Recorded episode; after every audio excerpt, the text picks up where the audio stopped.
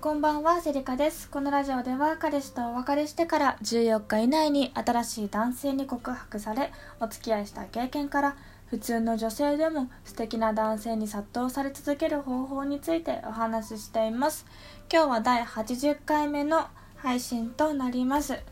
今日お話ししたいことは2つあって1つ目が自分の機嫌を飼いならそうということと2つ目が女性は仕事に100%の力を入れても幸せを感じにくいという話をしたいかと思います。まず1つ目のね自分の機嫌を飼いならそうっていう話なんですけれどもまあこれよく言われると思います。本当に。あのー、なんだろうな。うんと、理性を保つじゃないですけど。でこれをね、あのー、するメリットっていうのは私2つあると思っててで1つ目恋愛面で、あのー、理性を保つことで自爆しなくなるんですね。で例えばあのデートの日が決まっていて、あのー、彼氏さんとかが、まあ、お仕事で急に行けなくなってしまったっていうドタキャンとかがあったとします。なんそういう時になんか急にこうあのー、なんだろうな自分の機嫌というかあのー、気持ちが落ち着かなくてムカってなってしまったりするのとかっていうのはね結構危ないですね。はい。あの自分の、まあ、気持ちはコントロールした方がいいと思います。まああと相手のお仕事がね忙しくてもメンヘラにならないし あのはい。恋愛面ではそういうメリットがありますね。自分の機嫌を飼いならすっていうところで。で2つ目の理由は職場でのあの何、ー、て言うんだろう。その自分の機嫌を飼いならすことでのメリットなんですけれどもあの職場ではあの話しかけやすい雰囲気の先輩ほどですね後輩に慕われる人っていうのはいないと私は思ってます。で私今新卒1年目なので職場にはあのもちろん先輩しかいない状況なんですね。であの本当にたくさんわからないことがあるわけです。初めてのことがあのそういう壁が 本当に立ちはだかっていてですね誰かに聞かないともう業務が進まないっていうところが多いんですけれどもあの本当に分かんないことがほとんどの私の今の状況でですねあの話しかけやすいオーラの先輩っていうのは本当にもう好きですねはいなんかあのいつ話しかけても笑顔で「どうしたの?」って言ってくれる人がいるとすごくこう心強いですね仕事の面でははいなんですけど、まあ、逆にいつもこうムカムカしていて電話とかまあわかんないどことしてるのかわかんないですけどまあたとえこう役員でもいつもムカムカしてるとまあなんかそういう人とはなんか別にこの人のもとで働きたいとは思わないなとかね あの思うんですね。なのでまあその自分の機嫌を飼いならすことのメリットっていうのはまあ恋愛面でも仕事面でも大きく作用するわけなんですよ。なのでまあいまいち自分の機嫌がなんだろうな。あの感情の起伏が激しいとかそういう方はねちょっとあの訓練してみるのもいいかと思います。はい。でまあ例えば落ち込んだ時にはうんときっぱりきっぱりというかちょっと仕事を休むようにしてみるとか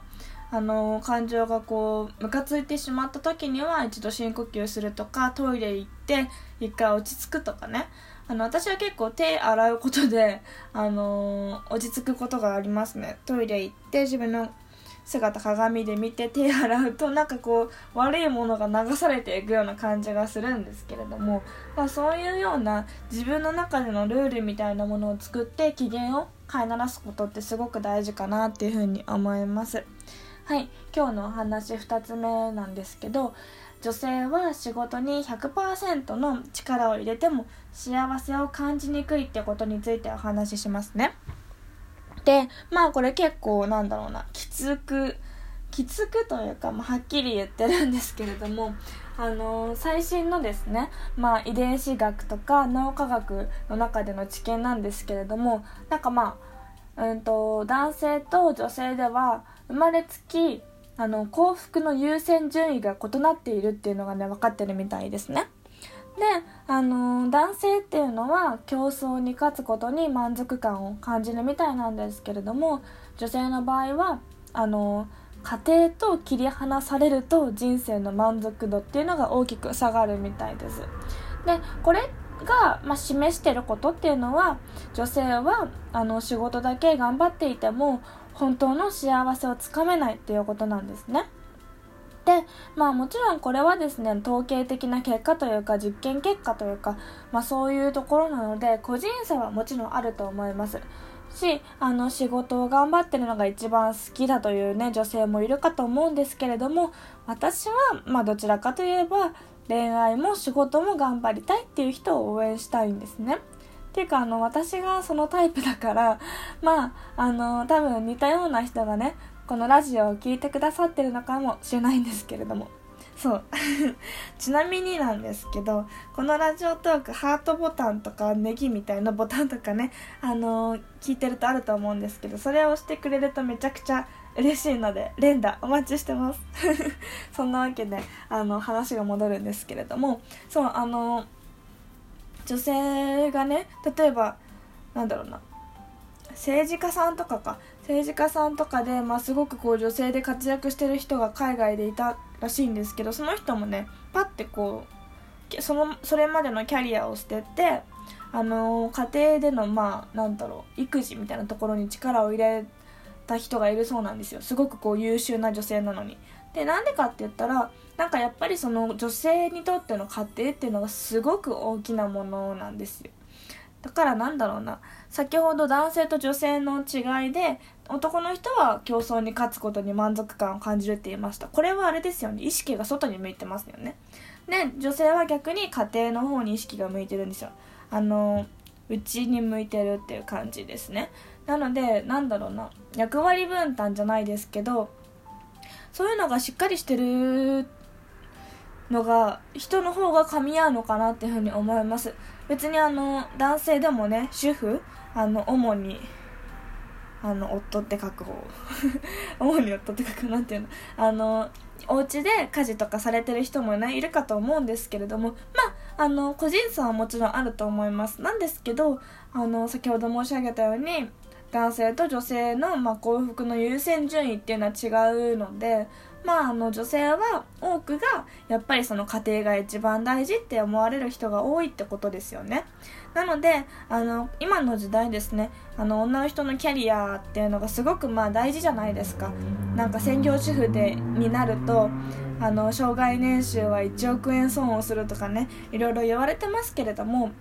まあ、それはそれで本当にあるんでしょうね事実としてでもそれだけじゃなくてそれだけだそのなんだろう文言だけ見るとあ仕事頑張んなきゃなんだなとかあ正社員辞めちゃいけないんだなとか思うかもしれないんですけどまああの女性は両方追いかけることができるあの生物だと私は思います。はい女性は強いですよ本当に。なのであの恋愛も仕事もまあどちらもね頑張ってあのどちらの面でも幸せをあのつかめてほしいなって思います。私自身もねあのその両者をね得られ得られるように 頑張っていきたいなっていうところは思ってるんですけれども。はい。まああの本当に個人差あると思います。専業主婦になって本当に旦那さんのためにあの尽くしたい。それがしかも合ってるっていう方もいると思うんですけれどもまあ私のタイプはあの恋愛方面も仕事方面もねあの頑張ってまあ結果出せればなみたいなところはすごく思ってますね。はい、えー、今日はそんなお話でした、えー、まとめるとあの自分の機嫌を飼いならせば恋愛面でも仕事面でもまあメリットがたくさんあるよっていうお話が1つ目と2つ目はまあ女性はえーと、幸福の優先順位的に、まあ、家庭っていうのが一番大きなところにあるから仕事も恋愛もどっちも頑張った方がいいんじゃないかなっていうことについてお話ししました、えー、また次回の配信もお楽しみにお待ちください。ありがとうございました。